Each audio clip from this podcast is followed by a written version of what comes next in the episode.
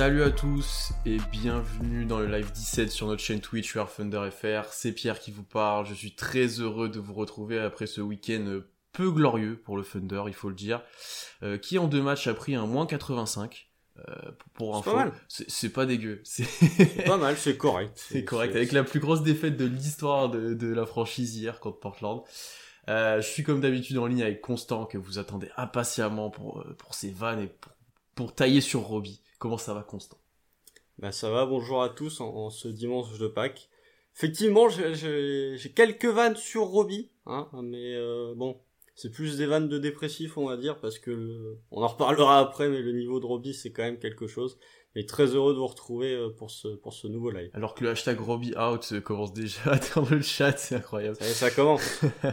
euh, Aujourd'hui, on va pas directement parler des dernières performances du Thunder, qui reste du coup sur 5 défaites en 6 matchs. Le tank est bien lancé, cette fois c'est parti. Ah là, il est parti. Euh, on va plutôt s'intéresser aux joueurs qui composent notre effectif actuellement. Euh, et se placer à l'instant T euh, sur leur futur au sein de l'équipe. En gros, pour chaque joueur constant, on va débattre sur le fait qu'ils seront ou non une pièce du futur de la franchise. Alors, pour faire ça un peu plus précisément et que ce soit plus clair, on a défini quatre catégories. Euh, les premiers, c'est des keepers sur le long terme, donc en gros, c'est des pièces essentielles qui seront dans la prochaine bonne équipe du Thunder. J'ai envie de dire comme ça. ensuite, les keepers plutôt sur le court terme, euh, ça, c'est ceux qui seront là, on va dire, l'année prochaine et un peu plus si affinité, si ça se passe bien. Entre euh, 1 et 2 ans. Voilà.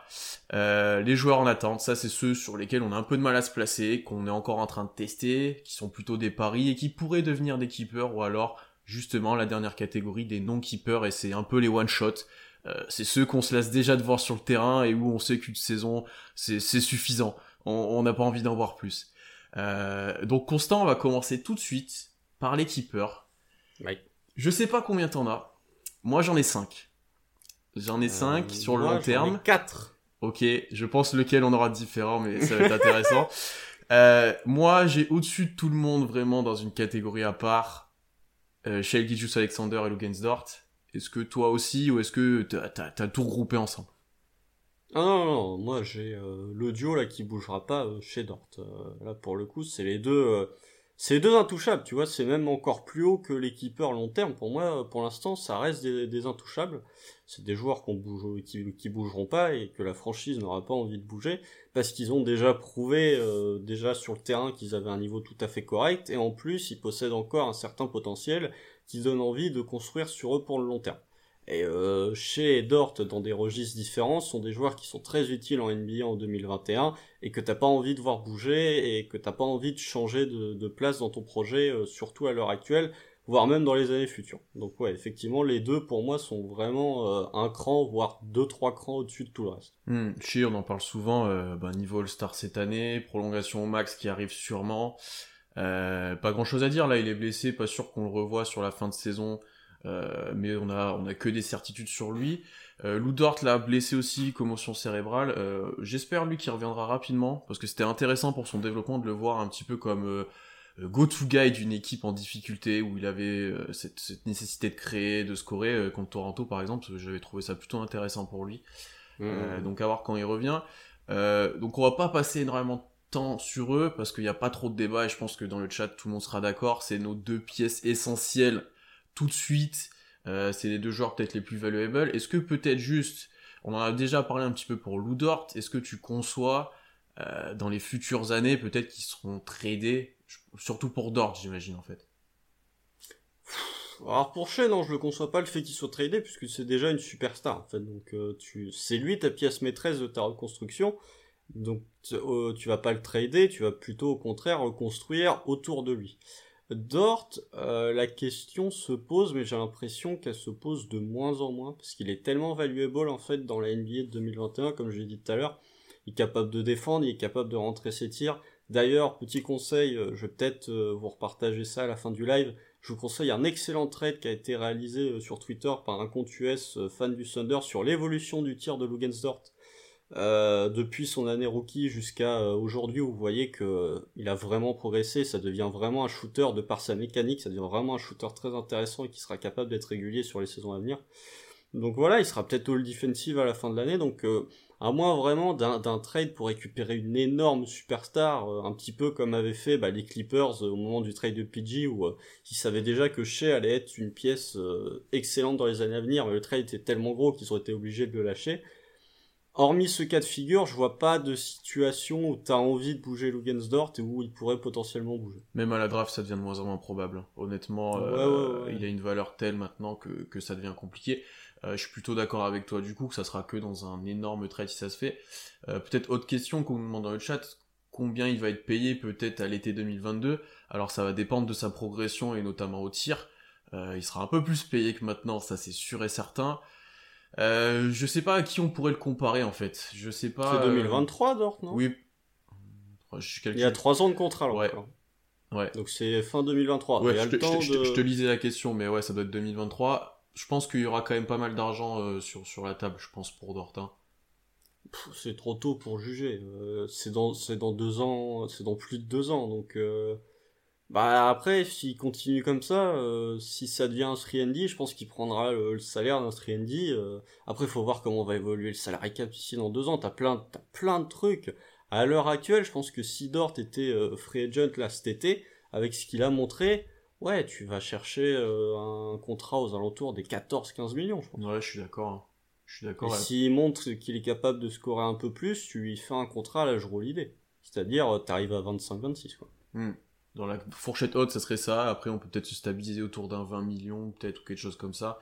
Peut-être pas 20, parce que les, les, les 3 prennent toujours un peu moins, mais tu peux, pas, tu peux tabler, ouais, sur un 17-18, tu vois. Ouais, mais si, si, si, si, tu dis un plafond à la Holiday, tu vois, euh, si tu, si tu bah, sur, un capable de plus sur un entre-deux, sur un, si t'es sur un entre-deux, parce qu'Holiday est quand même un gros attaquant, euh, je me dis, ouais, ouais, ouais. Ouais, je suis plutôt d'accord avec toi là-dessus, euh, je suis plutôt d'accord. Euh, du coup, on va enchaîner avec nos autres keeper, moi j'en ai trois. J'ai Théo Malédon. J'ai Théo Malédon, que je pense que tu as. Oui. J'ai Alexei Poskusevski, que je pense que tu as. Oui. Et j'ai Darius Baisley, pour l'instant, que tu n'as pas.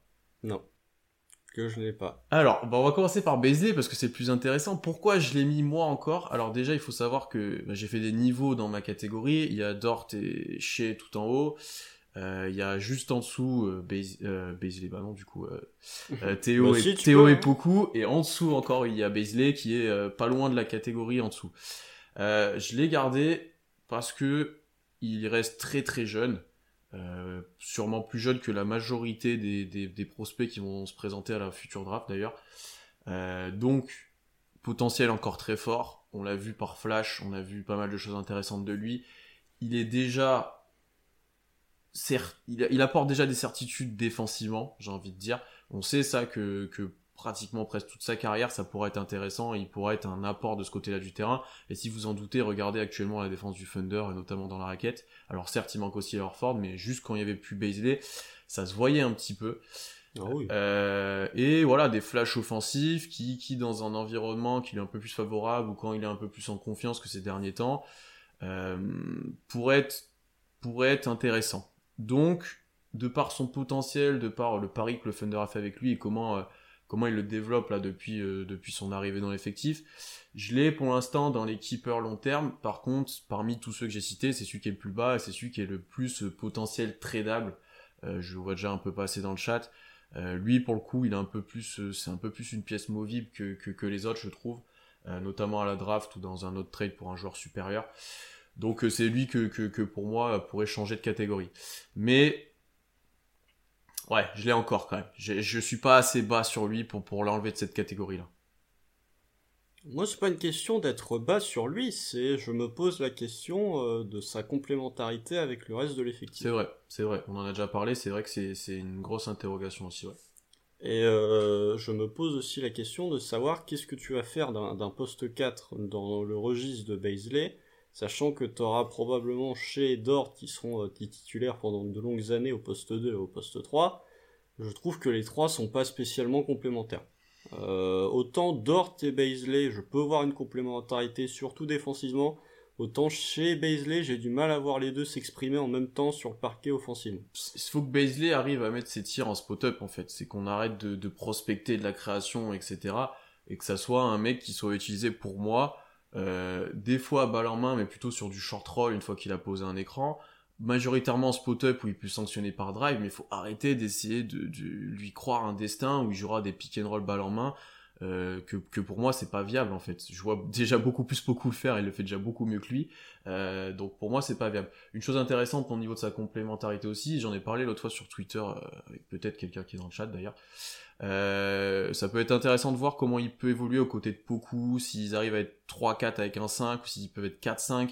Ça, c'est quelque chose que j'aurais aimé voir tester un peu plus là sur la fin de saison. Et on nous l'a demandé dans le chat, je sais pas du tout quand il va revenir et s'il va revenir cette saison. D'ailleurs, ça a l'air plutôt compliqué sa blessure à l'épaule.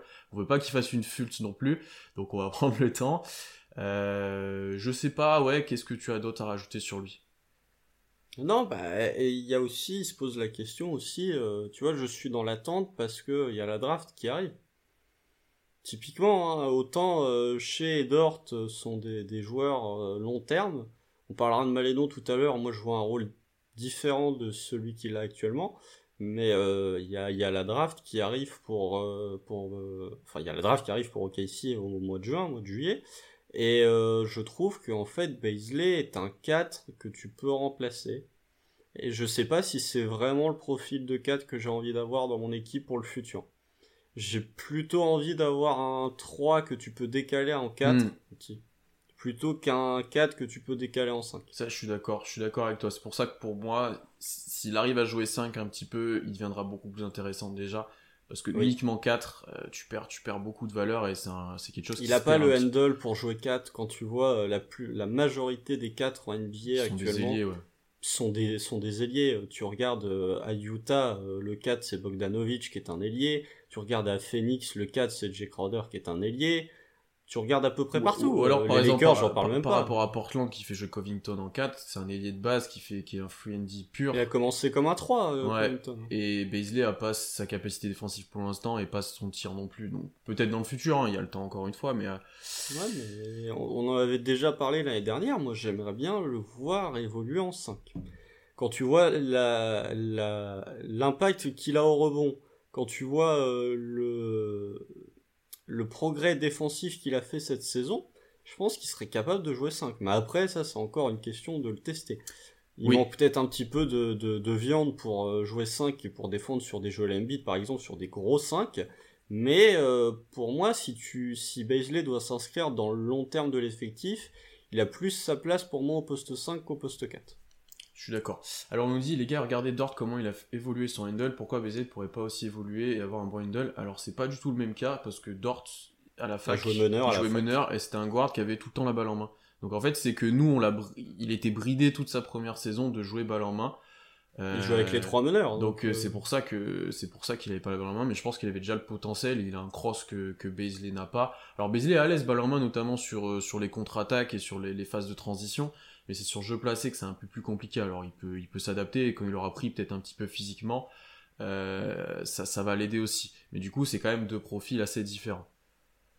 Oui, oui, et puis alors, euh, les gens peut-être vont nous citer dans le chat euh, un, exemple d'un 3 qui est devenu 4 pour ensuite jouer toutes les positions et qui a développé son handle, c'est Giannis. Tu vois, euh, puisqu'on parlait de Dort, on dit que les situations sont pas comparables avec Dort. Tu prends Ganis au moment de sa draft, il a pas une once de handle. Quand tu vois euh, ce qui est devenu Ganis actuellement, je parle même pas de, son niveau défensif, etc. Je parle juste de son handle. Tu vois qu'il a quand même vachement progressé. Donc tu pourrais te demander pourquoi pas Beasley euh, s'inscrire dans la même ligne. Après, c'est rare de voir des joueurs progresser autant sur leur handle, tu vois. Baisley, il a pas non plus des, des, des, bases qui sont extrêmement solides et qui pourraient nous amener à faire croire qu'il pourrait encore progresser. On nous dit pas mal dans le chat que Baisley est trop petit, qui fait qu'il a annoncé qu'à 2m3, etc. Je pense déjà qu'il est plus grand. Ça me paraît vraiment peu 2m3 pour lui. Ou alors c'est le fait qu'il soit très long qui donne cette impression-là.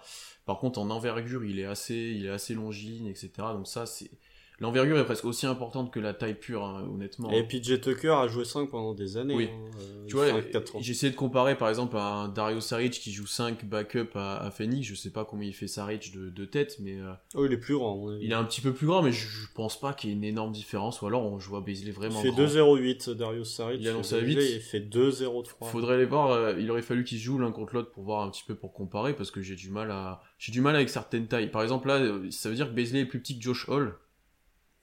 Tu vois, Après, je- les, les tailles en NBA, euh, pff, je sais pas. euh, Ça veut dire que euh, Baisley fait la même taille que LeBron? Ouais. LeBron. C'est c'est compliqué. Alors oui, peut-être qu'il est trop petit du coup, voilà, mais euh, sur le profil Non. et le potentiel, je- ouais. Pour moi, la, la taille, c'est pas ce qu'il y a de plus important. Si t'as l'envergure et que t'as le physique, Ouais. tu Tu peux, peux compenser. compenser. tu peux compenser, on va dire. Et pour le coup, là, pour l'instant, le physique, il a encore du taf à faire dessus, mais on l'avait déjà testé un tout petit peu en 5, donc... euh, En playoff. Et après, je vois aussi po- jeu au poste trop moyen, mais de toute façon, je- personne au KC joue au poste euh, en tant Alors, qu'intérieur. Alors tout Ford un petit tout peu, petit mais- peu, mais voilà, donc euh, ça pour le coup, il y en a de moins en moins et c'est moins grave. Euh, la plupart des prospects qui se présentent à la draft, d'ailleurs, les, les postes 5 potentiels sont, sont des rim runners, il y en a très peu qui jouent au poste en fait, ou qui joueront au poste dans le futur. Donc, ouais, euh, mais si tu... en fait, pour moi, l'utilisation que je vois de, de Baisley, c'est si tu l'utilises dans un, comme un 5 euh, extérieur, entre guillemets. Tu vois, moi, je lui donne pas de masse de balles en main, je l'utilise surtout comme un shooter en spot-up, capable de défendre, capable de prendre du rebond offensif, capable de prendre du rebond défensif, mais je l'utilise pas comme euh, il a été utilisé cette année sur certaines séquences où c'était lui euh, l'instigateur euh, principal en attaque. Je Après, vois pas... si un Poku se développe physiquement euh, avec la taille qu'il a et tout, ça compenserait aussi le manque de taille d'un Beasley s'ils jouent ensemble, tu vois. Euh, Tu fais une raquette beaucoup Baisley, mais be- beaucoup, euh, s'il se développe, euh, même s'il prend du poids, il va jamais prendre du poids, il viendra jamais tanker comme. Non, il sera pas tanké, c'est sûr. Voilà. C'est sûr. Euh, ben, on, va- on va enchaîner d'ailleurs sur beaucoup euh, qu'on a tous les deux, et ça me fait très plaisir que tu l'aies euh, en keeper long terme, parce que, en vrai, honnêtement, depuis son retour de J-League, on n'en a pas énormément parlé, mais c'est un, un nouveau joueur. C'est un nouveau joueur parce qu'il est à l'aise sur le terrain, parce que le jeu s'est ralenti, il est beaucoup plus dans une zone de confort et ça se voit. Ça se voit. Alors, en termes d'adresse, c'est encore, en, euh, il y a encore des vagues, j'ai envie de dire. C'est régulier. Ouais, mais dans comment il joue, c'est-à-dire qu'il arrive à aller à peu près où il veut sur le terrain, notamment sur les drives pour provoquer des fautes ou pour aller chercher des passes décisives. Euh, il est un peu plus en rythme sur son tir quand même, j'ai l'impression qu'avant. Euh, il subit moins les contacts. Enfin, c'est beaucoup plus positif, on le sent moins perdu et moins euh, susceptible de faire énormément d'erreurs d'affilée. Euh, et ça, pour le, ce qu'on entendait, là, il y a une grosse progression et c'est déjà très encourageant ce qu'on voit en année 1, parce qu'on était les premiers à dire. euh, on va attendre euh, un petit peu, à- on va attendre un petit peu avant de le juger. Là, lui, il profite vraiment du, du- de, de son rôle qui lui est trop grand, on va dire pour l'instant, mais il en profite en tout cas. Et d'ailleurs, on dit, Joe Danielos qui nous dit, il prend pas mal de mi- de mi-distance, et ça, c'est intéressant. Ça, ça te plaît, je pense d'ailleurs. Ah bah moi, je, je suis très content. Mais alors, je vais t'expliquer pourquoi je l'ai en long terme. Ouais. Bah parce que euh, il se développera que sur le long terme. c'est pas faux. Je peux pas te l'enlever. ouais, ça sert à rien de le balancer maintenant, puisque s'il explose, ce sera dans 2-3 ans. Donc effectivement, faut le garder. Euh, non, non, non. euh, le, le, le... Je, vois les progrès, effectivement. Je peux pas aligner euh, de beaucoup. Alors ça reste encore assez irrégulier au shoot, notamment sur sa sélection de tir, qui est quand même elle aussi irrégulière. Euh, T'as des shoots qui prend à 9 mètres en première intention, tu te poses des questions. Mais euh, oui, il y a du progrès. Il, bah déjà, il, il a un peu plus de lancer, ce qui montre qu'il est un peu plus agressif vers le cercle. Même de drive, Là, hein. Juste de drive. C'était mon point. euh, tu le vois contre contre Phoenix, si je dis pas de bêtises, où, où il drive, euh, il, il part euh, derrière la ligne à 3 points pour aller driver et finir en évitant le contact. Ça, pour le coup, c'est intéressant aussi, puisque Bailey, c'est pas, c'est difficilement faire d'ailleurs. Euh, non, les, points sont intéressants. Il y a un petit peu de création. Il y a moins de pertes de balles. Il limite ses pertes de balles. Euh, bon, c'est pas le cas cette nuit, mais euh, il limite ses pertes de balles. Sinon, je trouve, ce qui était vraiment son point faible en début de saison, parce qu'il avait plus de pertes de balles que d'assists. Non, non, des progrès satisfaisants pour beaucoup. Une saison rookie que j'ai envie de dire plus. Je l'attendais pas à ce niveau-là pour sa fin de saison rookie. Tu vois, je pensais que ça allait mettre un peu plus de temps. Donc oui, satisfaisant et je pense que euh, tu peux effectivement le, garder euh, dans un projet long, terme parce que bah, déjà il va se développer d'année en année, et puis aussi parce que euh, un joueur comme ça, effectivement, peut vite se trouver un, joueur très utile en NBA aussi. Tu tu peux le foutre sur un peu. S'il continue, s'il réussit à, prendre de la masse sans perdre pour autant sa vitesse, tu vois, tu peux le faire jouer quasiment 3.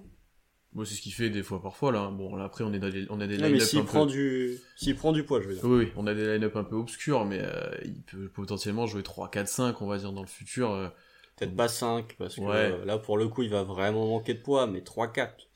Euh, tu l'as un petit peu dit dans sa création, c'est le, point le plus impressionnant pour moi. Et quand j'avais fait son scouting pré-draft, euh, c'est le truc qui, ressortait le plus, c'est que c'est peut-être le passeur le plus euh, à son poste le plus intéressant et de très loin.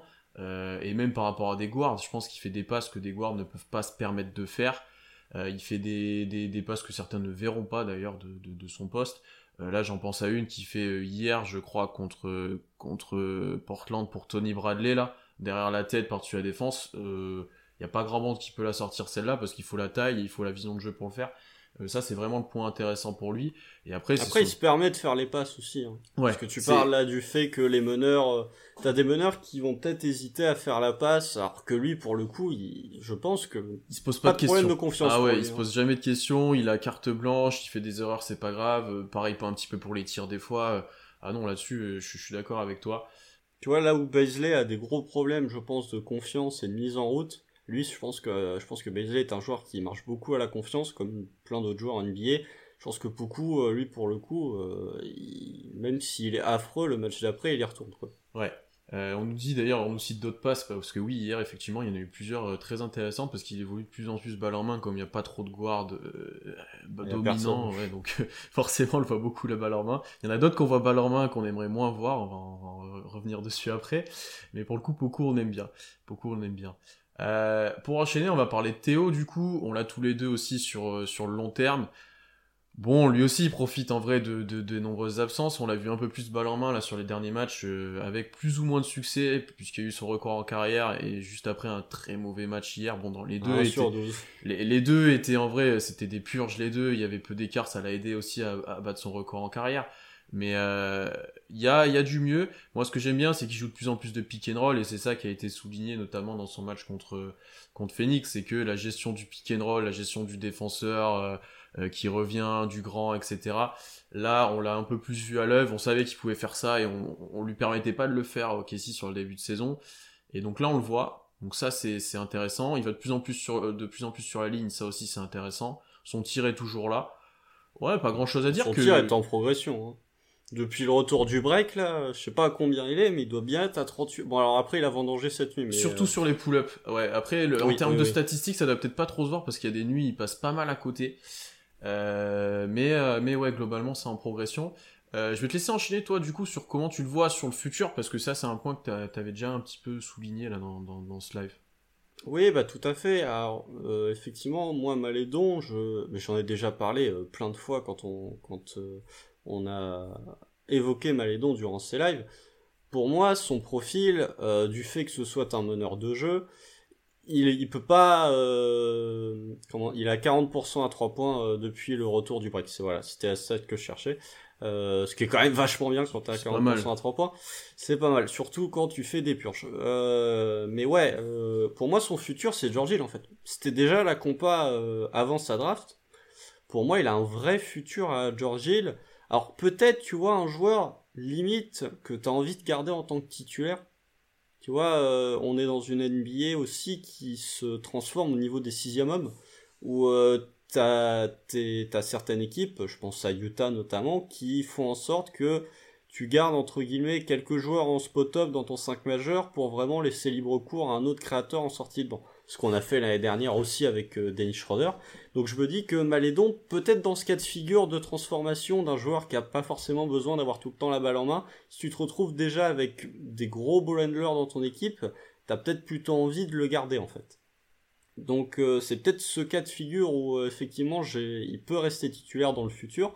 Toujours est-il que même si c'est pas le cas, ce sera un joueur qui sera extrêmement utile. Je pense que lui, pour le coup, il peut faire 15 ans en NBA parce que euh, bah déjà il repose pas tout sur son physique, euh, il y a une intelligence de jeu qui est quand même assez importante. Euh, vraiment, regardez le match contre Phoenix. Euh, T'as parlé du pick and roll. Alors après, les pick and roll contre Phoenix, c'est souvent pour avoir un switch et se retrouver sur un autre défenseur, donc ça reste quand même à, relativiser. Après, euh, moi, il, me fait vraiment penser sur certaines actions à, Georgie, sur d'autres, il y a vraiment de la malice à la Chris Paul. Hein, je suis désolé, mais il y a des provocations de lancer où vraiment j'ai l'impression de voir un joueur avec un QI basket très élevé alors qu'il a moins de 20 ans, hein, puisqu'on parle de, on a parlé de beaucoup juste avant, faut pas oublier que les deux ont moins de 20 ans ils vont probablement être plus jeunes en année 2 que certains rookies qui vont être draftés cette année. Donc ça reste des joueurs sur qui tu peux euh, espérer pour le futur. Et quand tu vois le niveau de Malédon de QI basket à 19 ans, tu te dis oui, c'est un joueur que j'ai envie d'avoir dans le futur, que ce soit en sortie de banc ou que ce soit en tant que, que meneur euh, un peu spot-up, euh, capable de créer de temps en temps, oui, j'ai envie de le garder pour les années à venir. Hmm, pas grand chose à ajouter là-dessus, peut-être sur la création. bon là, pour l'instant, il a un rôle qui est trop grand pour lui, où il est euh, presque unique créateur par moment euh, sur le terrain, où il a presque beaucoup de ballons et tout. Alors, contre Phoenix, où il met tout dedans, ça marche plus ou moins, mais après, des fois, ça le met en difficulté, où il va perdre des ballons parce que ça reste un rookie, euh, et puis vu qu'il y a autour, tu perds des ballons. Donc là-dessus, je te, rejoins plutôt. Il y a un potentiel au moins George Hill, peut-être plus, euh, parce que comme tu as dit, il est très jeune. Est-ce que jusqu'où il va aller C'est je pense que c'est quelqu'un avec une éthique de travail. Je pense euh, pas qu'il a un plafond si élevé. Non, je, suis d'accord avec toi. C'est pas, ce sera pas une superstar NBA. Ça, ça, je pense. Je vois dans le chat Malcolm Brogdon. Euh, je pense pas qu'il sera au niveau. Déjà, il aura pas la création de Brogdon parce que Brogdon c'est quand même un joueur. Ni le scoring, hein, parce que tu vois, c'est complet Brogdon. Le scoring, non, parce que Brogdon il met sa vingtaine de points. Oui, mais, tu, non, mais tu vois, tu vois Théo tourner une vingtaine de points par match, toi, un NBA. Non, non, mais euh, après, je veux pas euh, faire de, inventer euh, ce que les gens voulaient dire dans le chat, mais peut-être un Brogdon époque Milwaukee. Tu vois, où il est pas à sa vingtaine de points, mais par contre, il est en 50, 40, 90. Ça, c'est intéressant. ouais, ça, je suis d'accord. Dans ce registre-là. Hmm. Donc, peut-être, tu vois, un tout petit peu plus qu'un George Hill. Après, défensivement, c'est correct. Ouais, c'est déjà un joueur de basket accompli. Et jusqu'où il va aller maintenant, c'est la question. Mais là, lui aussi, il profite largement de, du temps de jeu qu'il lui a accordé. Alors on aimerait le voir avec euh, des joueurs un peu plus euh, compétents autour. Euh, enfin, ça se voit tout de suite hein, quand, il, tu peux évoluer avec un intérieur qui met dedans, déjà ça aide grandement. Quand tu as des shooters autour de toi ou des, joueurs capables de, te suppléer, ça l'aide grandement aussi. Donc ouais, il faut trouver un juste milieu où là où c'est un peu too much pour lui, je pense, et du coup il, se met dans des positions des fois défavorables où il subit un petit peu il subit un petit peu. Et oui, Georgie Prime, c'est solide, hein. Georgie Indiana ou Georgie le Spurs, euh, c'est solide. Hein. Mm. Alors qu'on a parlé il y a 10 minutes de Jour Holiday, il a signé une prolongation au max pour 4 ans, là, il y a 2 secondes. Ah, ok. Euh, bon, bah alors du coup, Dort prendra pas le max. prendra pas. Euh, prendra pas.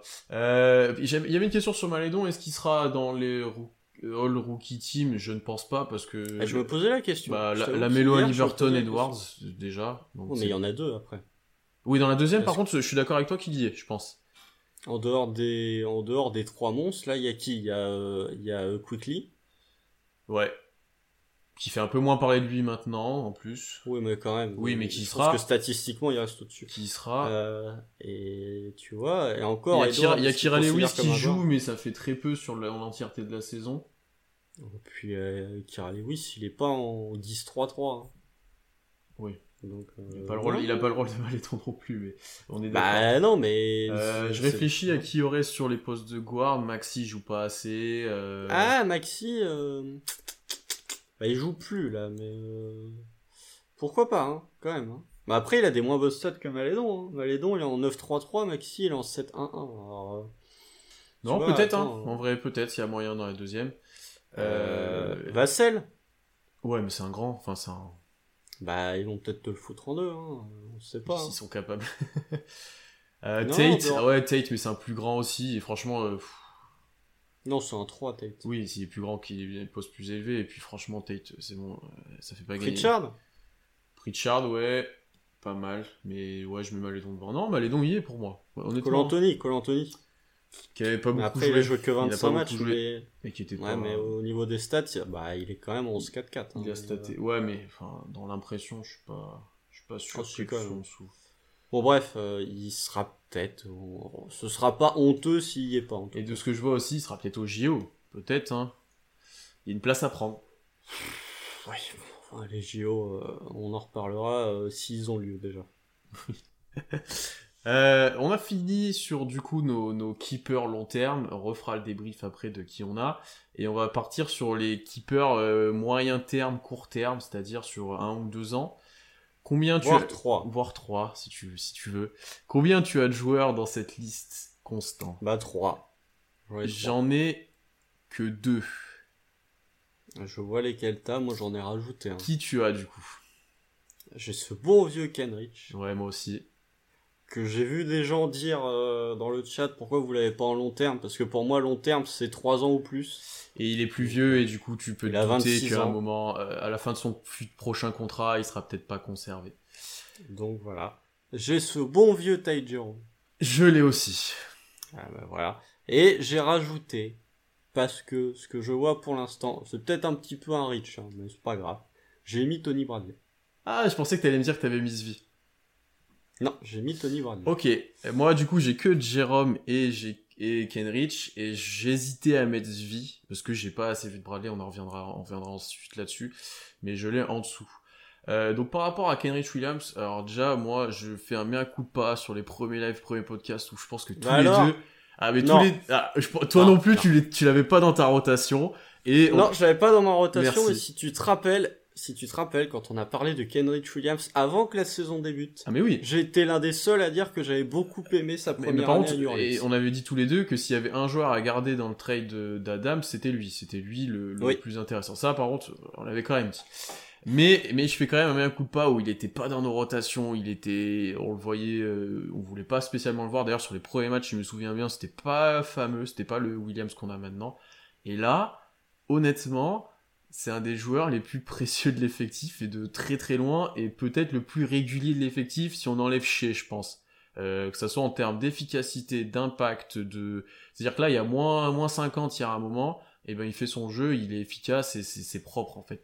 Donc, euh, je, donc je fais un petit mea culpa sur Kenrich qui est euh, un role player parfait et franchement quand je le vois je me dis mais il y a des équipes qui devraient envoyer des trucs pour l'avoir euh, en complément de leur star quoi c'est vraiment Ah bah il est utile hein, dans une équipe NBA. Mais euh, Ah bah oui, oui, non, alors ça je suis totalement d'accord. Kenrich, pour le coup, je le vois pas dans le futur parce que tu, tu, c'est un role player. C'est un role player plus plus si vous voulez, mais ce sera jamais autre chose qu'un role player.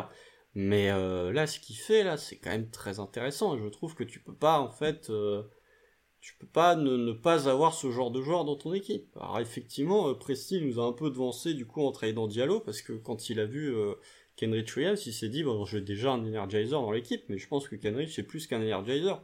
Quand tu vois qu'il est capable de rentrer ses tirs, il est capable... euh, Moi aussi, hein, euh, j'avais quand même dit à un moment que, que Kenrich avait pas le, le handle d'un ailier. Je pense que là aussi, je me suis trompé. vois, il a un sacré que- handle. hein.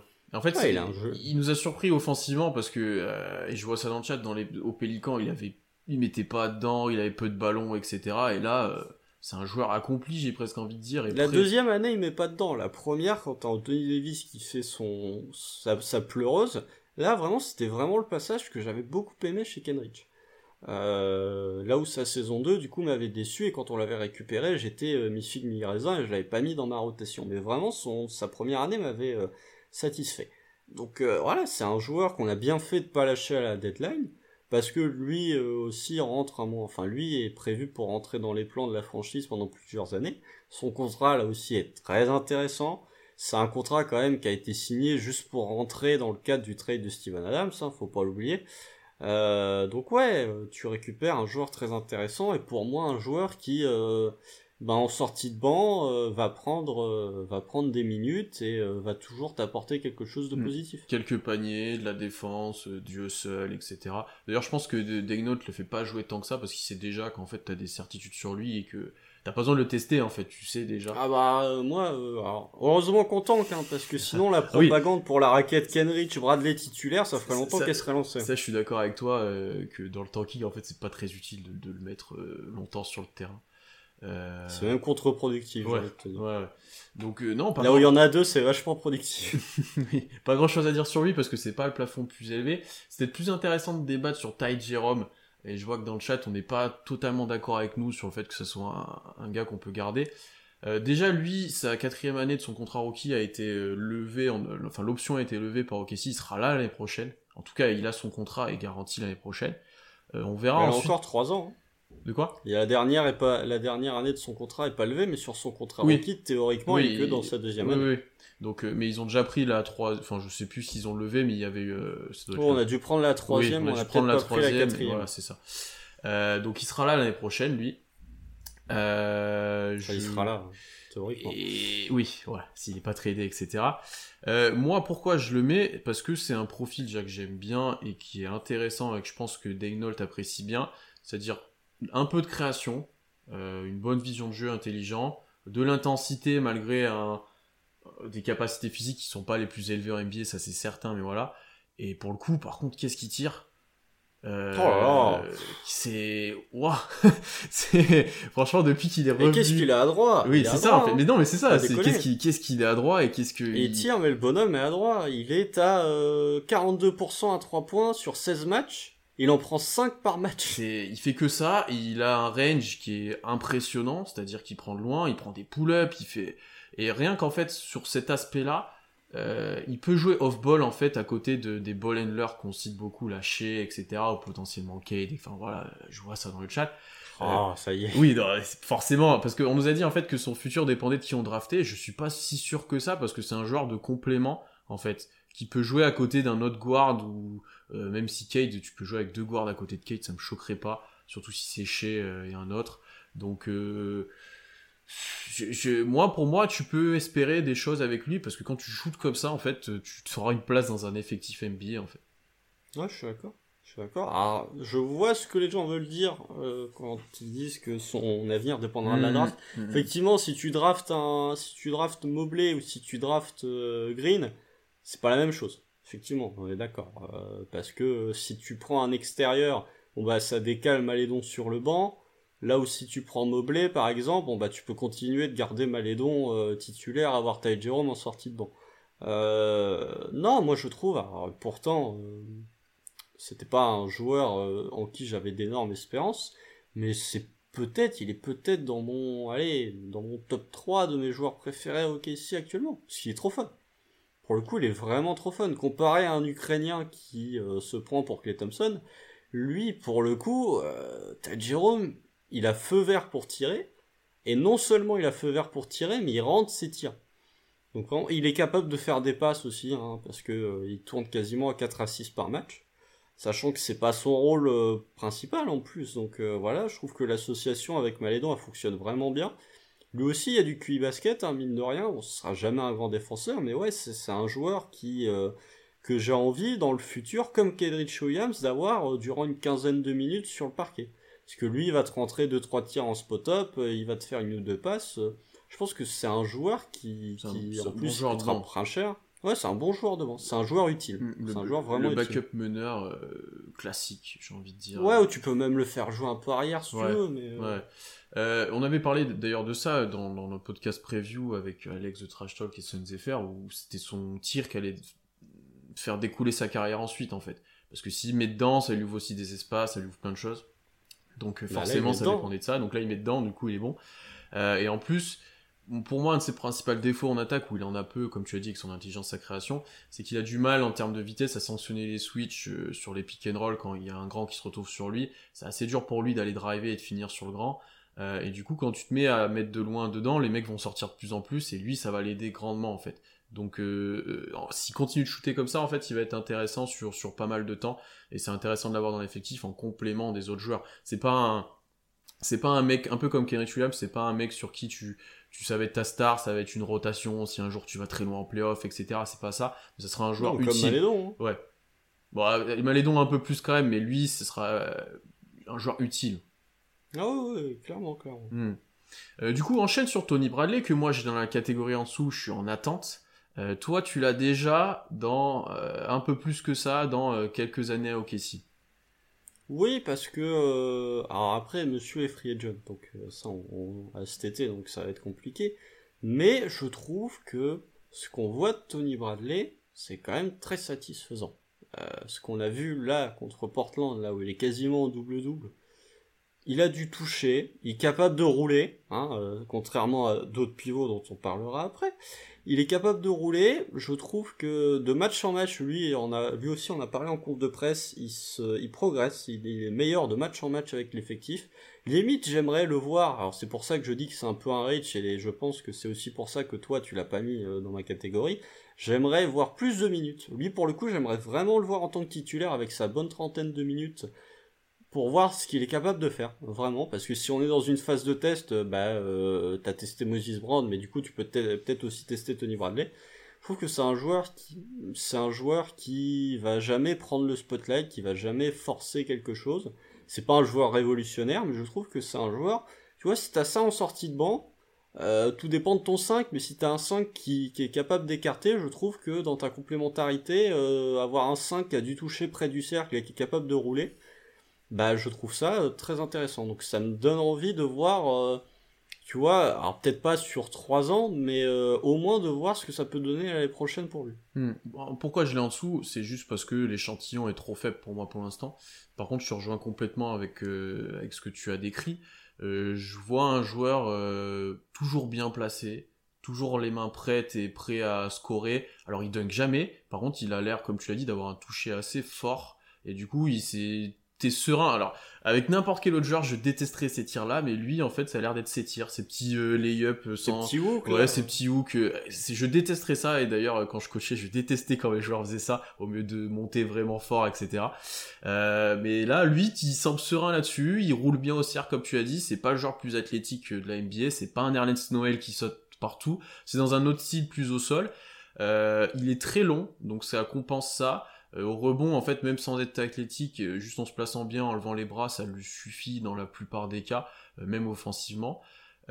et pour le coup, comparé à Brown, dont on va reparler assez rapidement, il est un peu plus dense physiquement, un peu plus au sol. Tu vois, il se fera un peu moins poussé, un peu moins poussé. Tu vois, par exemple hier contre Canter, ben, je préfère le voir lui défendre au poste contre Canter que Brown qui va se faire enfoncer jusque jusqu'au au socle du panier. voilà, comme tu l'as dit, et c'est comme on le décrivait, comme tout le monde nous l'avait un petit peu décrit. Euh, un potentiel backup pivot euh, qui paye pas de mine mais qui fait son taf en fait correctement, qui a pas un plafond exceptionnel mais qui est qui est, qui est là en fait. C'est c'est un genre de basket en fait comparé à d'autres dont cité c'est un genre de basket. Euh, bon on a il y a eu ces deux trois points je crois contre Oh oui, alors, cela enfin tu vois qu'en fait il a pas envie de les prendre qu'il a un petit tir et qui s'est dit bah je suis ouvert il y a rien d'autre à faire. Bon bah ok je tire. Ah mais il le fait deux fois là. Ah il m'a saoulé. J'attends de voir un peu ses lancers francs il a un vrai tir euh, d'intérieur au lancer franc. Euh, tu sais, un peu très haut, euh, voilà, pas un tir de shooter, mais ça a l'air de rentrer plus ou moins dedans, enfin c'est correct on va dire. Ça va, s'il a ça, s'il reste à ce qu'il a actuellement, c'est-à-dire 65-70%, je prends, hein, c'est toujours plus que Russell Westbrook. ça c'était gratuit, mais euh, ça paye pas de mine. Non, mais là il est à 90% là chez nous. Hein, oui, j'ai l'impression qu'il n'en avait pas raté beaucoup. Il a pas dû en tirer beaucoup, mais il en a pas raté presque pas. Il entend deux par match, donc euh, il a dû se tirer sa petite dizaine. Ouais, ouais. Donc euh, ouais, moi il peut, en fait, je l'ai dans la catégorie en dessous en attente, mais je de, de premier avis, il est plus susceptible de monter au-dessus euh, que de redescendre euh, oui, t'attends juste un peu plus. Là, au moins, en 4 matchs, je suis déjà comme les fans de Philly, je suis. Euh, comme Joel Embiid, on nous l'a dit dans le chat. Euh, bah oui, oui, mais moi, je suis très, très satisfait, entre guillemets. Enfin, j'aime beaucoup le joueur. Hum, hum. Parce que c'est des joueurs qui puent le basket, hein, pour le coup. Contrairement à, Moses Brown, c'est un, joueur qui a de l'intelligence sur un parquet. Quoi. Oui, on me dit, et ça fait mal les pics sur Russ, il faut que je défende. Ouais, mais là, sur les lancers, je peux pas trop. Euh, ah, les ça, gars, ça, allait un peu mieux ces derniers temps au lancer, mais sur les lancers, je peux pas. Par contre, sur le niveau de jeu global, je peux, parce que Westbrook, est, Westbrook est de retour. Mais je peux pas, je, peux pas, défendre le, bilan non plus, parce que moi, je juste des lancers. C'est, ouais, les lancers, c'est dur de le défendre. Puis là, alors, le bilan, etc. Bon, j'ai, là, ça, ça fait mal au cœur. Euh, on va enchaîner avec du coup notre catégorie en attente. Donc moi j'ai Tony Bradley, donc qu'on vient un petit peu d'analyser.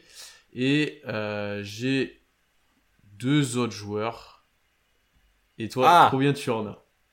Ben moi j'avais Baisley, du coup je l'avais mis en attente. Ah tu l'avais carrément en attente, tu l'avais même pas... Ben, euh, par rapport à la draft. Tu vois, en attente de ouais. tu vas drafter. Si tu veux le mettre dans un package pour monter, euh, tu vois, c'était pas en attente en disant est-ce qu'il s'inscrit dans le projet, c'est juste s'il faut le bouger, par exemple pour monter à la draft, c'est lui la pièce amovible. Ok. Et, Donc voilà. et ensuite, moi j'ai deux autres joueurs. Euh, du coup, j'avais Bra- j'avais Bradley et du coup j'ai Svi que je pense que tu as. aussi. Et j'ai Brown quand même. Bah moi je l'ai pas en attente. Alors pourquoi j'ai Brown Parce qu'on va commencer par ce qui fâche. Vas-y. Euh, Vas-y. bon, déjà, en vrai, quand, avant qu'il signe son contrat, il faut être honnête que ses performances étaient un peu plus encourageantes que ce que c'est maintenant ou, ou que les- les- le volet qu'il faisait au début de saison. Euh, D'ailleurs, euh, j'avais mentionné que j'avais peut-être écrit un article sur lui. S'il continue de jouer comme il fait maintenant, je l'écrirai pas. Je vous avoue que j'ai pas envie. Euh, C'est toi qui as lancé l'idée. Ouais, mais là, j'ai, enfin, si ça continue comme ça, je, je le ferai pas. J'ai pas envie. J'ai vraiment pas envie. Euh, en faire un en disant pourquoi il est nul. Hein, mais, euh, ce serait pas très productif. Euh, pourquoi je l'ai en attente? Parce que euh, ça reste un pari. euh, Jusqu'où il peut aller, je sais pas. Est-ce que ça sera un troisième pivot dans une rotation? Est-ce que ça sera une attraction, euh, une mascotte au bord du terrain? Est-ce que ça sera un backup pivot qui aura un impact? J'ai du mal à voir. J'opterais plutôt pour un troisième pivot de rotation qui rentre s'il y a vraiment besoin ou une mascotte. Mais bon, il y a des matchs, il y a le match en 20-20, il y a- il y a des choses quand même. Il y avait quelques progrès, des fois défensivement, des meilleurs passages, on va dire, parce que progrès c'est c'est dur. Euh, Des offensivement, améliorations. offensivement, c'est très limité comparé à ce qu'on a dit de Bradley, c'est dunk ou rien entre guillemets, Euh, très peu de basket. Euh, après, lui, on est une intersaison. S'il le tape vraiment avec lui, euh, jusqu'où il peut aller? C'est ma question parce qu'il a des cadeaux de, de la nature, sa taille et son envergure qui sont quand même assez incroyables. Euh, et pourquoi je l'ai en attente du coup? Parce que il y a quand même encore un peu d'espoir. On va pas éteindre tout. Voilà, bon, il y en a très peu. Mais par contre, c'est son contrat en fait. C'est euh, quand tu le resignes 4 ans, que tu garantis un an et qu'après tu en fais un peu ce que tu veux. euh, tu vois, moi je me dis, il va rester dans l'effectif. Euh, quelques années, qui, qui, qui joue pas en fait, qui, tu vois, ils vont essayer de voir ce qu'il peut donner. Donc euh, je sais pas, toi, Bron, tu l'as, tu l'as à la fin, euh, je, tu l'as dans le, on veut plus le voir, toi. Oh non, non, non, non, non, non, non, non, non, non, non, non, il a un avenir en CBA. Voilà, en CBA, il sera très bien. Il va jouer, euh, CBA c'est la Chine, hein, pour ceux qui savent pas. Euh, il sera, il sera très grand, il pourra faire des cartons en attaque.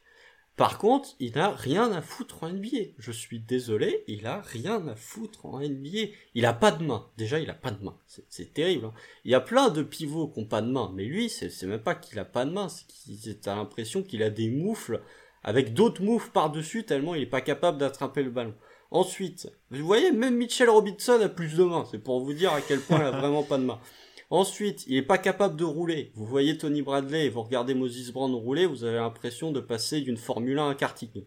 Euh, même pas d'un karting, vous avez l'impression de passer d'une Formule 1 à une espèce de caisse à savon. Ensuite, en défense, le mec se fait enfoncer, il est pas capable Ça, de se placer correctement Ça, c'est catastrophique, ça, c'est. son, pla- son placement est dégueulasse. Il est pas capable, il se fait poster. Alors moins ces derniers temps, mais il y avait des matchs où il se faisait poster une fois par match, ce qui n'était pas capable de se placer correctement. Il prend des rebonds, mais alors ces rebonds aussi, il faut les parler, c'est jamais des rebonds au-dessus de trois joueurs, c'est juste tout le monde fout le camp et du coup lui récupère le rebond. Les seules fois où il est en bataille avec le rebond, c'est avec d'autres coéquipiers parce qu'il peut améliorer sa ligne de stats comme ça. Les offensifs, t'es dur. Parce que les offensifs, il va les Il y chercher. en a un, il y a un gros match offensif contre Milwaukee, le reste c'est pas non, Non, plus il en prend folie. 6 ou 7 offensifs euh, contre Toronto, je crois. C'est possible. Non, il y a offensif, t'es dur parce que c'est un des seuls trucs. où il en prend c'est- sept, c'est un... Ouais, mais il y a un autre match où lui et Roby d'ailleurs en prennent beaucoup. Euh, T'es un peu dur sur le rebond offensif parce que là, pour le coup, c'est un, de- un de, un de ses, une de ses forces. d'ailleurs. Ouais, alors, euh, bon, si, ah, si vous voulez. Non, j'allais dire que sa force, c'est, bah là, il prend 6 rebonds offensifs cette nuit contre, euh, contre Portland. Après, quand tu shootes à euh, 35%, c'est toujours facile d'avoir des rebonds offensifs.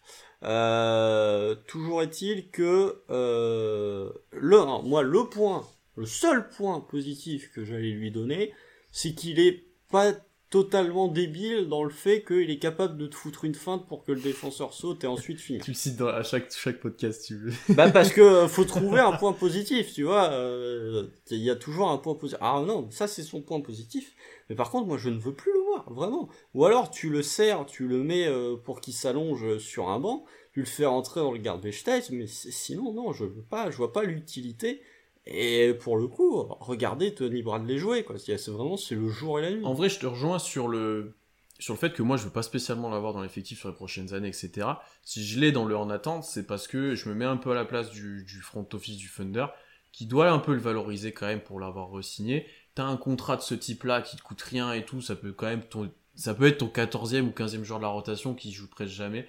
Euh, donc euh, c'est pas c'est pas scandaleux. Euh, c'est pas dans le futur. Mais oui, non, mais en fait, c'est pour ça que je l'ai. C'est parce que son contrat te permet de, de... c'est un contrat positif en fait, tu vois. Et tu sais pas jusqu'où il peut aller. Tu te... lui aussi, tu peux prendre du temps parce qu'il est jeune. Euh, c'est un joueur euh, qui va peut-être mettre des années à avoir un peu de basket, etc. C'est pour ça que je l'ai là. Moi, pas que je veux le voir jouer, loin de là, parce que parce que ça ira quoi.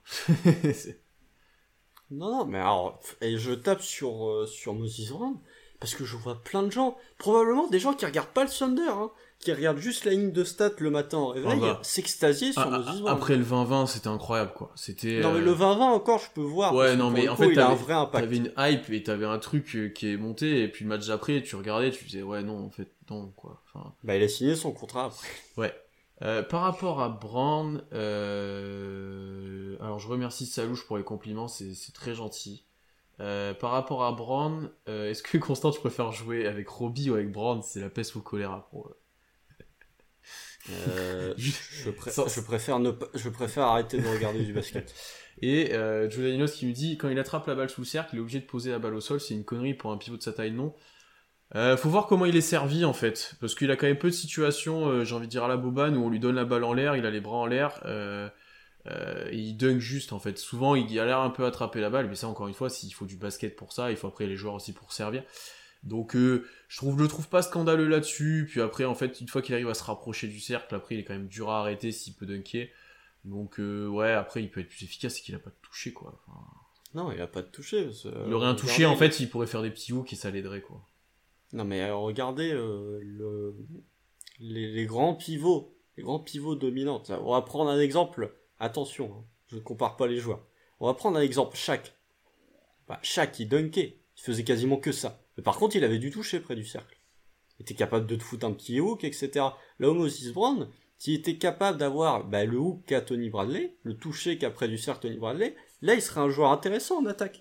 Mais il n'a pas la dominance physique à Mitchell Robinson, par exemple, pour peser en attaque.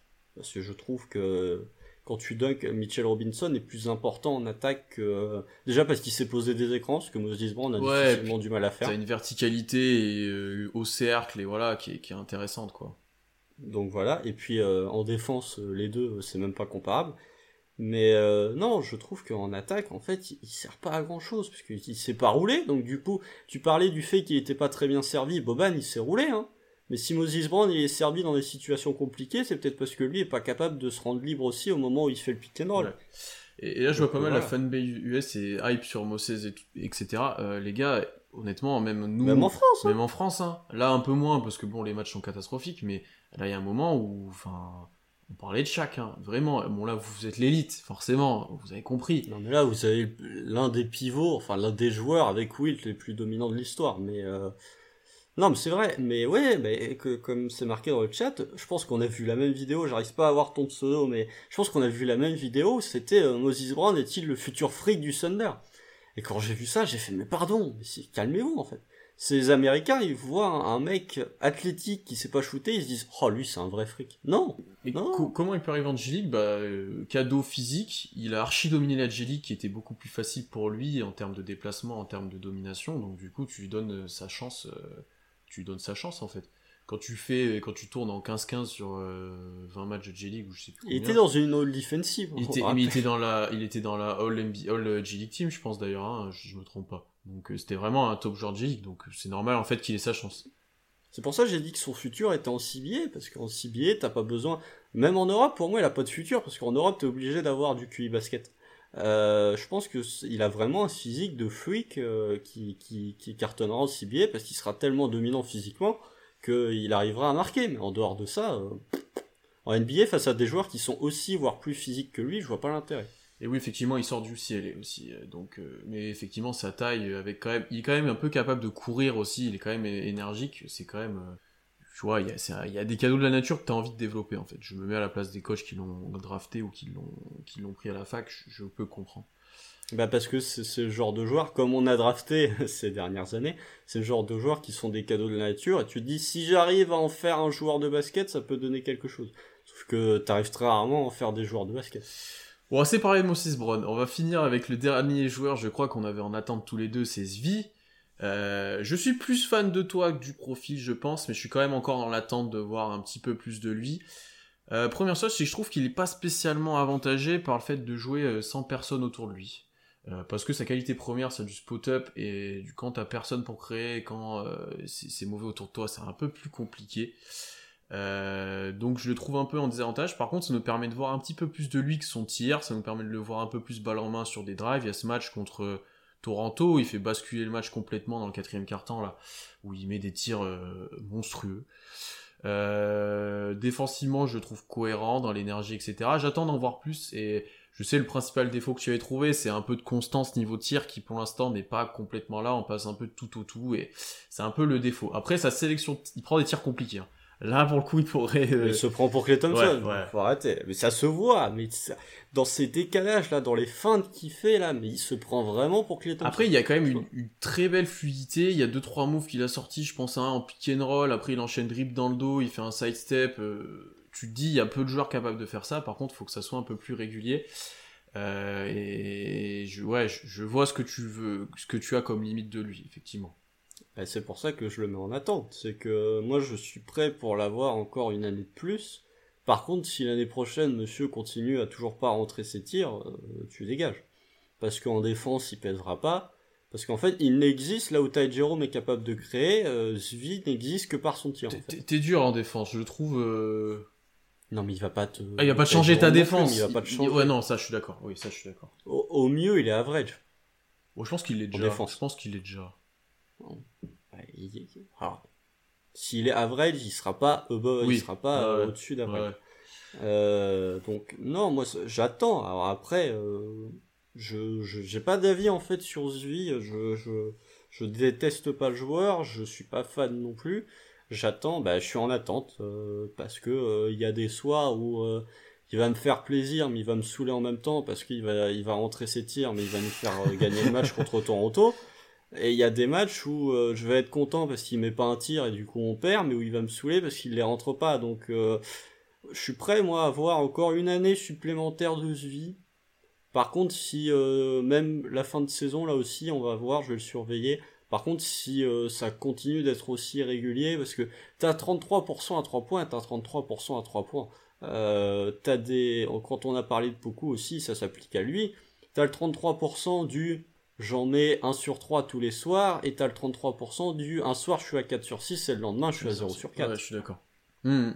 Donc euh, voilà, j'attends j'attends de voir dans les, dans les matchs et les, les semaines à venir ce qu'il va donner pour avoir un avis un peu plus définitif sur lui. Mmh. Effectivement, euh, je, te, je, te, rejoins là-dessus, et ce qui est, je vois dans le chat, ce qui est plus positif par contre, au-delà de son tir, c'est qu'on a vu plus de choses de lui qu'on pouvait peut-être espérer, euh, bah, notamment son, ses qualités athlétiques, là, 2-3 dunks, etc je me souviens que tu avais dit si on a tradé Amidou Diallo pour un joueur qui dunk autant et qui tire pas, ça sert à Ouais, bah non, mais alors, Amidou Diallo a des meilleurs pourcentages à 3 points que Zvi. Hein. Vous en faites ce que vous voulez.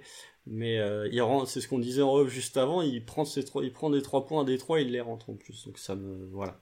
Constant le vit mal, moi je le vis très très bien. Je le vis pas mal, je le vis pas mal. Je vois juste Diallo qui fait des 19-10-3 à Détroit. Oui, et, qui, et puis qui prend 50 pions le lendemain, c'est pas très grave.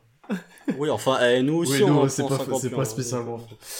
Euh, non, voilà pour Zvi. Et du coup, après, dans, dans la dernière catégorie euh, des, des one-shot, des joueurs qu'on ne veut plus vraiment sur la saison prochaine. Euh, donc du coup, toi, tu as Braun, que je n'ai pas, dont on a parlé. J'ai Josh Hall. Euh, j'ai Justin Jackson. À contre-coeur, je, je l'avoue, on en reparlera. Et j'ai Isaiah Roby. Est-ce que tu as quelque chose de différent ou est-ce que tu as la même chose? Non, j'aurais peut-être pu mettre Josh Hall en attente parce que euh, il y a des moments où il est intéressant, il ouais. y a des moments où tu vois que c'est un joueur non drafté, mais il y a des moments où il est capable. Il, il, il a capable. un bon drive, il a des vraies qualités sur le drive pour aller provoquer des fautes, pour finir, etc. Par contre, euh, il y a à côté de ça que c'est compliqué, quoi. Il y a le tir, tu sens qu'il est peut-être pas là.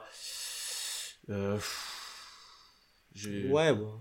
Justin Jackson, moi, euh, franchement, là je me suis mis euh, là où pour les autres je suis plus placé dans une position personnelle là où dans le cas de Justin Jackson j'étais plus dans une euh, dans une optique euh, de, de, de raisonnement management parce que sinon je pense que je l'aurais moi j'aimerais bien le voir un peu plus Ouais, mais c'est qu'il est, en vrai, c'est qu'il est un peu plus vieux, du coup, il rentre pas dans les plans et c'est pour ça qu'il joue pas. Ouais, mais c'est pour ça. Et alors que c'est, honnêtement, Jackson, c'est un scoreur micron, comme aime bien dire Alan.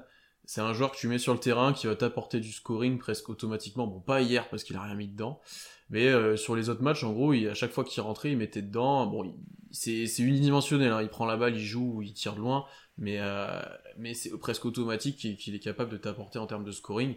Et ça, je lui vois un avenir à NBA juste grâce à ça, en fait. Pas un grand avenir, hein, mais il aura un contrat, je pense, ailleurs, un petit contrat, euh, pour, pour avoir un petit peu ce rôle-là, quoi. Mais euh, il rentre pas dans les plans sur le long terme. Mais effectivement, c'est pour moi, c'est pas le joueur le plus négatif de l'effectif, loin de là. Bah non, on en parle juste après du joueur le plus négatif de l'équipe. oui, et là tout le monde est un peu d'accord. Donc je pense que pour Hall et, Jackson, c'est en fait même Jackson par le management est considéré comme un one shot, je pense, euh, fin de contrat. Puis en fin de contrat aussi. donc, euh, tu on le verra pas. Et voilà, c'est Robbie qui pose un peu plus de problèmes. On va, on, va se l'avouer. Parce que le chef, alors, j'en parlais en off. J'en parlais en off. Je vais te laisser commencer. Et après, je nuancerai un peu le débat sur lui parce que au début de saison, c'était une petite surprise en sortie de banc. Il il pouvait être intéressant, etc. Il avait de l'énergie, etc. Et voilà. Alors là, en, tant que titulaire, en 4, avec un rôle. Alors là, je parlais de rôle trop grand pour certains joueurs. Lui, c'est même pas ça. C'est que c'est c'est ouais, c'est pas possible. Euh, ça devient compliqué là. Le, il, donne du grain à moudre, j'ai envie de dire, et je pense que là, c'est la séquence que vous attendez tous. C'est Constant qui va parler d'Isaiah Roby. j'ai déjà bien chargé la mule sur euh, sur Moses Brown. Non, mais alors Isaiah Roby, si on était dans la flamme, je pense qu'il serait éliminé le premier soir. En fait, vraiment, c'est le joueur qui ne sert à rien, hormis au fait de te faire perdre des matchs. Il y a, alors, en début de saison, hein, on va pas, euh, on va rendre à César ce qui, est, ce qui appartient à Roby. Euh, en début de saison, il y a même des gens qui ont fait des articles sur Isaiah Roby en disant qu'il était bon. C'est pas constant moi, euh, mais dans, on en a fait un sur le site d'ailleurs qui était intéressant de, de Sanson parce que Roby était plutôt bon en fait et qu'il allait passer. Ah non mais je critique pas l'article, attention, un gros travail de Sanson. Je dis juste que en début de saison, il y avait des moments où euh, Monsieur faisait des 20-10 et où posait des, des posters sur Nicolas Vucevic. Casser les chevilles de Nicolas Vucevic. Oui, voilà. Alors, euh, le problème, c'est que on est en avril et que depuis le moment où Monsieur a fait l'article, je pense qu'il n'a pas fait un bon match positif. Euh, je sais même pas par où commencer en fait. Je pense que j'ai commencé par sa défense. Très honnêtement, hein, Très honnêtement, et je dis même pas ça pour exagérer, je le pense vraiment. Je pense que c'est un des dix pires défenseurs NBA de toute la ligue. Actuellement, il est, capable de défendre ni le pick and roll, ni de s'écarter, ni près du cercle. Il fait rien, rien. Et je pense très sincèrement qu'il est dans le top 15 ou dans le top 20 des pires joueurs NBA actuellement aussi. Parce que en attaque, oh là là, en attaque, c'est terrible. Il a pas de shoot. Déjà, il a pas de shoot. Contrairement, Contrairement à Kenrich Williams qui a un shoot, lui il a pas de shoot, il les tente même pas. Ses drives, c'est de la merde.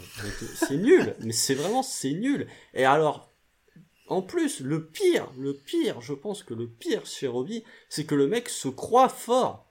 Le mec prend des initiatives en attaque, ce qui donne des pertes de balles qui sont dégueulasses. Monsieur a perdu 7 ballons cette nuit contre Portland.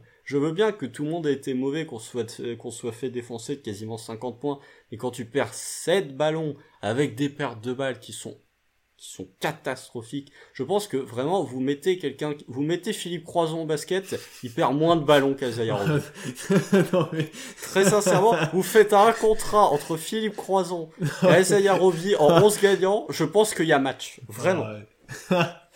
Donc voilà, je pense que c'est un joueur qui est vraiment, qui ne sert que pour le tank. Je pense que Mark Denload s'est rendu compte qu'il vraiment il puait du D'ailleurs, il a moins joué hier, je pense. Et euh, ouais, ouais. Vraiment, il s'est dit, je vais le foutre titulaire parce qu'au moins on est sûr de perdre des matchs. Mais vraiment, c'est un joueur que je ne veux plus voir sur un parquet. Il a pas de QI basket, il, il défend pas, il attaque n'importe comment. Vraiment, Robbie, loin, loin, loin, loin, loin, loin. Tu partiras euh, où tu veux, mais vraiment, t'as fait trois bonnes semaines au début quand t'évoluais avec Shea, bah en fait quand t'avais un, rôle qui était euh, bah euh, en fait personne défendait sur toi ou euh, t'étais genre le, le, moins bon défenseur adverse se mettait en défense sur toi. Par contre à partir du moment où t'as où tu dois faire quelque chose, bah il sait plus.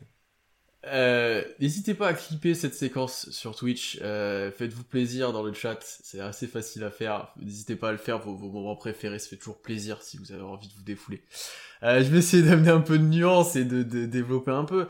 Je pense une grosse chose qui, qui pénalise Robbie, et tu, tu l'as un petit peu dit à la fin, c'est qu'au début il était pas connu, il sortait du banc, il jouait avec des joueurs des fois un peu meilleurs, etc. Il avait un rôle qui lui correspondait plus d'abord d'Energizer sorti de banc parce qu'il se bat quand même, ça pour le coup, il se bat mal, mais il se bat. euh, le truc que moi, qui, qui se voit, et ça s'est vu vraiment contre, contre Portland là, c'est qu'il est scouté maintenant et que là c'est fini en fait il peut plus faire ce qu'il veut c'est à dire que même nous quand on était surpris que des fois il faisait un drive plutôt bien il finissait bien ou il faisait euh, il prenait la balle au rebond il remontait le terrain et tout euh, maintenant ça on a compris que ça passait plus et qu'en gros maintenant à chaque fois qu'il drive les gens le défendent à 3 2 mètres parce qu'ils savent qu'il va plus tirer alors qu'il a un brin de tir et limite ça serait la solution. Et, que il le prend pas il le prend pas. Et maintenant ils savent qu'il drive à chaque fois parce que comme tu l'as dit pour ce qui fait qu'il est vraiment négatif c'est qu'en fait il tente à chaque fois parce qu'il tenterait moins il le serait un peu moins négatif parce qu'on le verrait moins. Là il tente à chaque fois qu'il a la balle il va essayer de driver. Et comme les, les gars sont scoutés maintenant ils défendent à 2 mètres et dès qu'ils dribblent ils vont essayer de lui prendre la balle sur le dribble euh, ah oui. et, et, là, du coup, c'est ce qui s'est passé contre Portland, et la moitié de ses pertes de balles, c'est sur dribble, parce qu'il va se faire taper la balle, etc., parce qu'il a pas le dribble suffisant pour le faire. Donc et en fait, parce qu'il sait pas protéger son mmh, ballon. Voilà. Donc en fait, sur le scouting et l'évolution de son rôle, la fond ce qu'il est maintenant, et que on est sur un joueur qui, comme tu l'as dit, est, est, très très très négatif, et comme tout le monde l'a dit, c'est vraiment bien le tank. Euh, je, ouais, on, on, a plus envie de voir parce que c'est déjà un profil très atypique qui peut pas jouer 5 parce qu'il a pas l'impact physique, il peut pas défendre. Euh, 4, ça devient compliqué parce qu'il tire pas. Euh, bon, certes, il peut, il peut, il peut driver, il fait que ça d'ailleurs, euh, plus ou moins bien, mais voilà, ça devient compliqué. Euh, c'est, ouais, je, je sais pas grand chose à rajouter. T'as été, t'as été très dur et très taillant avec lui, mais il y a du vrai dans ce que tu dis. Tu peux pas, c'est dur d'en attendre de lui. Je pense qu'en fait, il est tombé dans un truc où c'est too much où il veut trop driver, trop se montrer, comme tu as dit, peut-être qu'il se croit trop fort, ou on lui a laissé, trop de choses. Du coup, ça devient compliqué. Le seul bon passage récemment de Robbie, je me souviens, c'est parce que j'ai fait le live tweet, c'est contre Toronto, sa deuxième mi-temps, notamment son troisième quart-temps. Euh, D'ailleurs, il est pas loin des tomes du match, il se vit, prend pas feu, je crois, où il y a Brown pas loin, enfin voilà. Euh, où, là, d'un coup, il, a mis un ou deux tirs, ou il en a pris un ou deux, ça sort un peu plus, il drive, il arrive à faire des passes, etc. C'est le seul bon passage récent de bien lui que je me souviens. Euh, parce qu'il était un peu plus cohérent dans ses choix, un peu plus efficace. Le reste, bah, comme hier ou comme contre Phoenix, tu peux pas parier sur un joueur comme ça. Et vous avez remarqué dans le chat, hein, le bon passage de Robbie en 4 semaines, c'est 24 euh, minutes. Euh, là, je vois dans le chat, il y, a Paul Thomas 63 qui nous dit toute l'équipe était à moins 47 nuits. Je suis pas d'accord.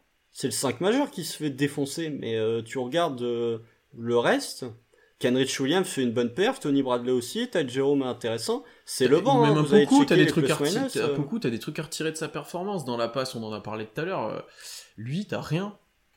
Non, non, non, non, non. Lui, tu, tu n'as rien. Tu as ses, ses pertes de balles. Et vraiment, le, tu as parlé du fait qu'il a été scouté. Il y a plein d'actions où il se retrouve à trois points quasiment ouverts. Qu'est-ce qu'il fait? Il s'avance et il fonce vers le défenseur. Qu'est-ce que tu veux que je te dise, moi, à ce moment-là? Au moins, prends-le, le tir. Si t'es ouvert, prends-le, le tir. Parce que c'est encore pire d'être ouvert et de foncer pour aller driver vers le défenseur et de perdre la balle que d'envoyer une brique. C'est pas son pire aspect, en plus, le tir, je pense. Honnêtement. Je, je, juge pas où c'est sa défense. Oui, c'est franchement, défense. donc ça me choquerait moins qu'il prenne un ou deux tirs plus au mieux de perdre de balles ce serait mieux, honnêtement. Mais oui, oui, au moins on voit une brique, parce que de toute façon, à partir du moment où tu vas driver, tu vas, tu vas perdre le ballon, donc euh, non. Donc euh, voilà le passage rempli. Euh, on a vu que tout le monde avait apprécié. Euh, N'hésitez pas dans le chat à nous dire vous un peu si vous étiez d'accord avec tous nos choix ou pas. J'ai vu globalement ça, ça, ça s'y ressemblait. Euh, je, je n'hésitez pas à donner vos classements, n'hésitez pas à poser quelques questions. On a un petit peu de temps, c'est pas qu'on est, on est tranquille. Oh, il faut qu'on passe euh, ces deux dernières défaites, il faut qu'on on, on passe le cap, pour les oublie. non, c'est bien, c'est bien, moi je suis content. Hein, ah là, euh, les gens voulaient du tanking, là, euh, on y est. Ah bah là, bon après, moi 48, ça pique un petit peu, on va pas se le cacher. C'est la pire défaite de pourrait... l'histoire de la franchise. Voilà, ça pique un peu, mais euh, après on pourrait être Golden State et perdre de 53 aussi, donc... Euh... Il n'y a pas que nous en plus hein, qui prenons des raclés ces derniers temps. Orlando, on a pris une sacrée contre Utah. Détroit, la même nuit, on prend une autre contre New York. Euh, tu vois, au moins, on a pris, euh, on a pris 50 euh, points par une équipe qui est dans le top 5 de la conférence Ouest et pas par une équipe qui n'arrive pas à nous battre nous deux jours avant. Et puis une équipe typiquement Portland qui offensivement est surchargée et qui peut défoncer s'ils sont dans un bon soir. Surtout, oui, Portland, je crois qu'ils sont première équipe en offensive rating. ouais. Euh, euh, Après, mettre que, que 85 points contre Portland ou C'est un peu plus inquiétant. Là, par contre, effectivement, tu peux te poser des questions parce que tu mets que 85 points contre Enes Kanter, Carmelo Anthony. Bon. Oui, après, Paul, on est d'accord, on préfère les défaites où on lâche en quatrième et où c'est un peu plus encourageant. Ça, on va pas. Ah oui, les nuits sont un peu moins chiantes aussi quand c'est ça. Oui, oui, ça je suis d'accord, mais je préfère voir une défaite de 48 points que de voir une victoire de 3. Euh, vous pensez vraiment qu'une équipe va trader pour Orford à l'intersaison oui. oui, parce que là c'est acté en fait qu'il va, va partir. Alors la contrepartie, on a déjà dit, je sais plus dans, dans quel podcast ou live, ne euh, sera pas folle. Je crois que c'était le dernier. Ouais. Bah oui, oui, parce qu'on a parlé de quand il jouerait plus. Donc ça sera pas fou, mais euh, mais il y aura un truc, il y aura un truc parce que un buyout, comme on le voit ensuite, euh, non, ça paraît peu probable vu le contrat qu'il a en fait. Non, et puis euh, dédicace à Celtics FR qui tweet des trucs en disant euh, Orford il a du temps se retraiter, quand ils vont le récupérer l'année prochaine, il fera moins le malin. Mais euh, non, non, non, je pense qu'il y a une équipe qui sera capable de trader pour Orford. Peut-être pas à l'intersaison, mais je pense que si on refait le même podcast dans un an, il sera pile à Orford il est plus là. plus là, ouais, non, non, il sera plus là. Euh, on revient toujours à la même question, mais est-ce qu'on s'y prend pas trop tard pour le tanking? J'ai l'impression que même le top 6 c'est compliqué. Euh, ouais, on n'est pas aidé, on n'est pas aidé là par le, les autres équipes du bas de la ligue, on va être honnête. Hein. Euh, Washington. C'est en train de vraiment, il est en train de vraiment avoir un creux dans chaque conférence. Déjà Houston, Minnesota, cherchez pas, c'est acté. Détroit aussi. Hein. Détroit aussi. Détroit et Orlando aussi. Ouais. Euh, je pense qu'à l'ouest, on va être euh, troisième dernier. Ouais. Ça, c'est acté. Euh, par contre, c'est à l'est. En plus, ça se bat pour play-in. donc. C'est à l'est, c'est compliqué. voilà, Washington galère toujours autant. Et, et Billy absent. Là, Shimura a pas joué hier, si je me trompe pas. C'est compliqué. Toronto va nous repasser devant, je pense. On aurait bien fait de perdre, on aurait bien fait de perdre contre eux, ça nous aurait vraiment aidé, honnêtement. Ah oui, oui, bah là, ça, ça c'est les matchs, euh, pour euh, parler euh, footballistiquement, c'est des victoires à 6 points. Donc là, ça aurait été une défaite à 6 points. Comment tu m'as appelé ça un, un, tank ball? Non, comment tu m'as appelé ça? Attends, le tank ball, oui. Mais c'est pas moi qui l'ai inventé. Hein. oui, mais j'avais, j'avais bien l'expression.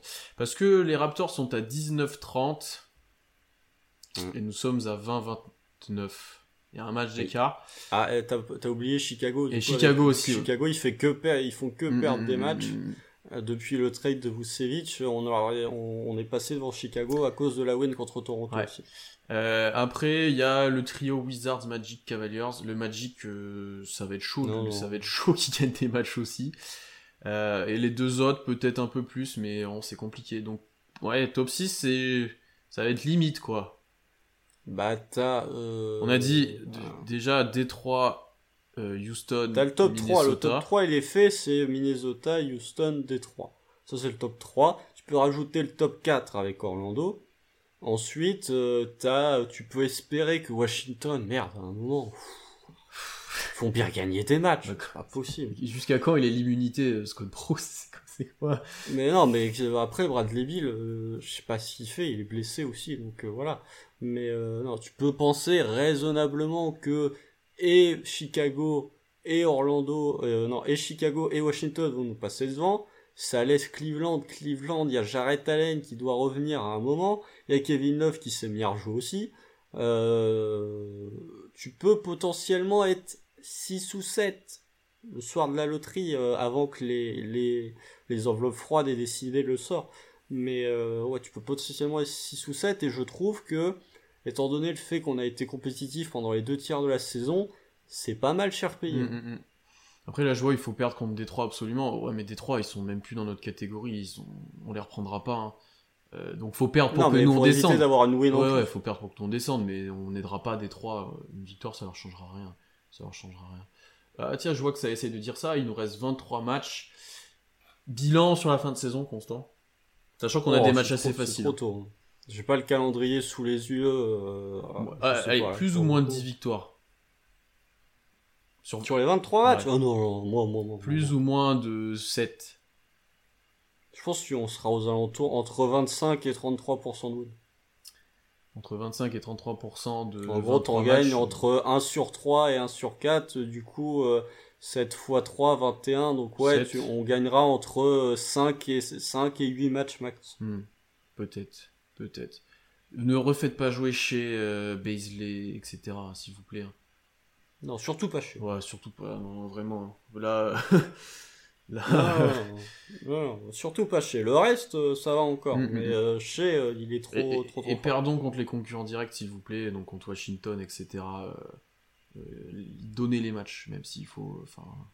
Ouais, bah on peut faire 0 sur 23 comme c'est mis dans le chat, on sera toujours au-dessus des prévisions de début de saison de la plupart des gens. Tu vas voir que contre Washington, Moses Brown il va mettre un 20-20.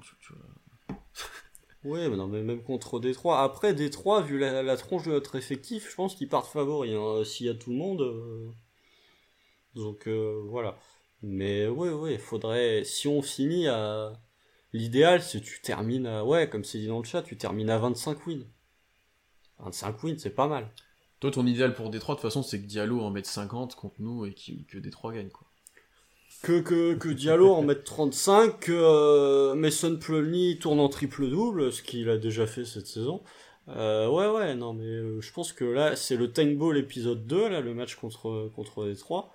Mais euh, non, je pense que si notre effectif reste le même sur le papier, je pense que Détroit est favori. Je regarde vite fait tant qu'à-t-on. Euh, on a le 15e calendrier le plus dur qui reste. On joue deux fois le Jazz, deux fois les Sixers, Phoenix, Clippers. Et on joue par contre deux fois Détroit, deux fois Washington, Cleveland, les Raptors encore une fois.